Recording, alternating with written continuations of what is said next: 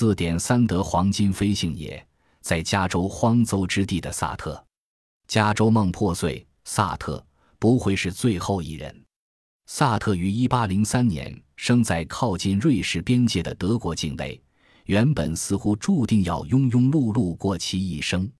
萨特在布料店当小职员，然后结婚，生下四个小孩，安稳过着小康的中产阶级生活。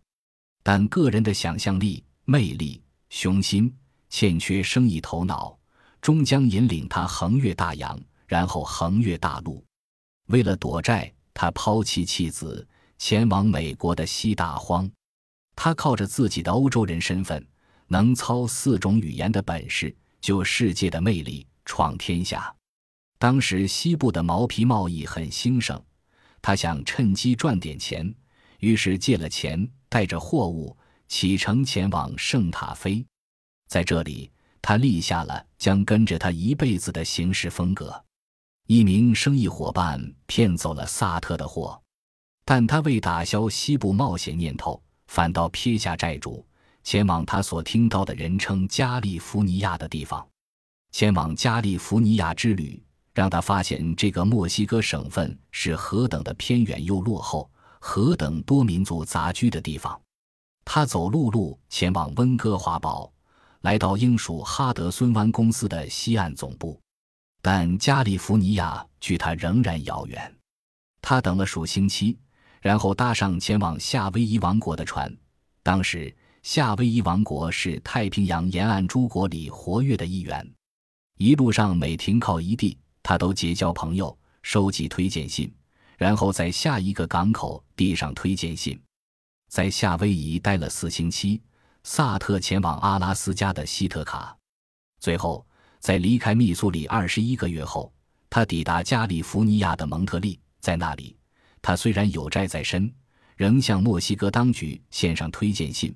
他个人的丰功伟绩，他对未来的构想。这个省当时仍大抵未受人为破坏，有约三十万印第安人和一万五千墨西哥人，过着近乎自然经济的生活。没有邮递服务，没有银行，靠出手牛皮赚钱。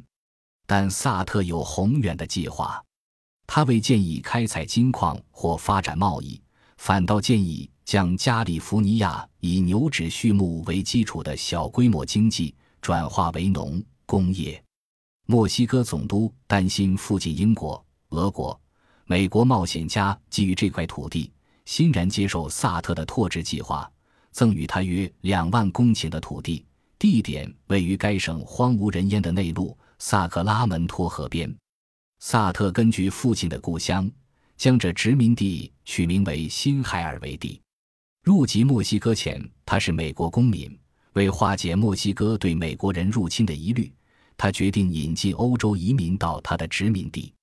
萨特着手兴建一座大要塞，以抵御印第安人侵扰，将肥沃的土地化为小麦、豌豆、玉米、菜豆、葡萄的田园。他还将文明国家的服饰引进他的殖民地，利用沙加缅度和星柱灌溉、航运设施。他所带进的工具有许多来自俄国人所卖给他的螺丝宝。萨特成为墨西哥政府的地方大员，他发护照，为新人证婚，分发地契。他是印第安人最倚重的代理人、民兵首领。他所统帅的二百二十五名民兵。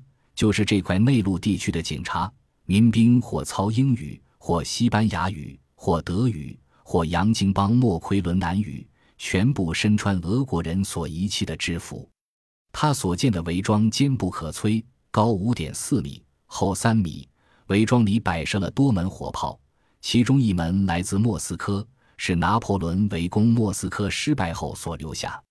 萨特常被称作是个拿钱就替人打仗的雇佣兵，但在此，他致力于维持安定和秩序。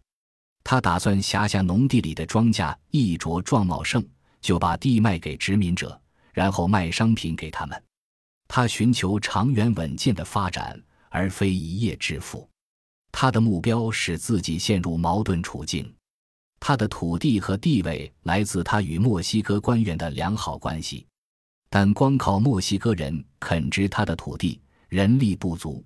于是他找上当时正大批前来美国的欧洲夏威夷移民，前来设陷阱捕捉动物以获取毛皮的美国人也愈来愈多。他们和萨特一样，无意中发现西海岸，但希望快速致富而非长远发展。用这批龙蛇混杂的人开辟新殖民地，实在不大可靠。但萨特未停下脚步。他为辖下的大片麦田建造了磨坊，以便制成面粉卖给俄国人。他栽种葡萄，以酿制葡萄酒和普通烧酒。他在美利坚河边建造一座木材厂，以为他打算成立的几个新殖民地提供原料。马歇尔就在那木材厂发现闪闪发亮的石子。马歇尔把那些石子拿给萨特看时。这位民兵首领还不确定那是什么东西，在这之前，他几乎未想过黄金这东西。待翻阅过他的《大美百科全书》，才确认。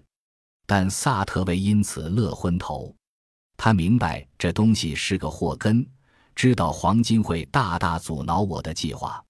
他最终体认到，发现黄金注下了他失败的根由。但其实，在发现黄金之前，萨特的殖民地就因为美国于1848年并吞上加利福尼亚而渐趋瓦解。萨特早料到美国会这么做，但新政府成立后，萨特的政治权力遭大幅削减，他的土地所有权也大部分遭推翻。萨特极力不让发现金子的消息外泄，但蜂拥而来的淘金客还是改变了加利福尼亚的面貌。他们擅自进驻他的土地，开采他的黄金，屠杀他的牛只，虐待他的印第安工人。他们推倒他的要塞，以致他不得不放弃该要塞。为取得木材，他们拆除这坚固的要塞。萨特有天时地利的眷顾，且有先见之明，却不懂审时度势，做出正确判断。他能在荒无人烟之地殖民兴业。却不懂善用新的商业大势。身为商人，他照理应懂得善用这些淘金者牟利，但生意伙伴总是更胜他一着。他被骗走了土地，他所计划辟建的城市，那个原本会被称作萨特维尔的城市，由他人动手开发，而取名萨克拉门托。萨特几近破产，无比伤心，离开加利福尼亚。前往东方的宾夕法尼亚，在那里靠着不算丰厚的养老金勉强过活。加州梦破碎，他不会是最后一人。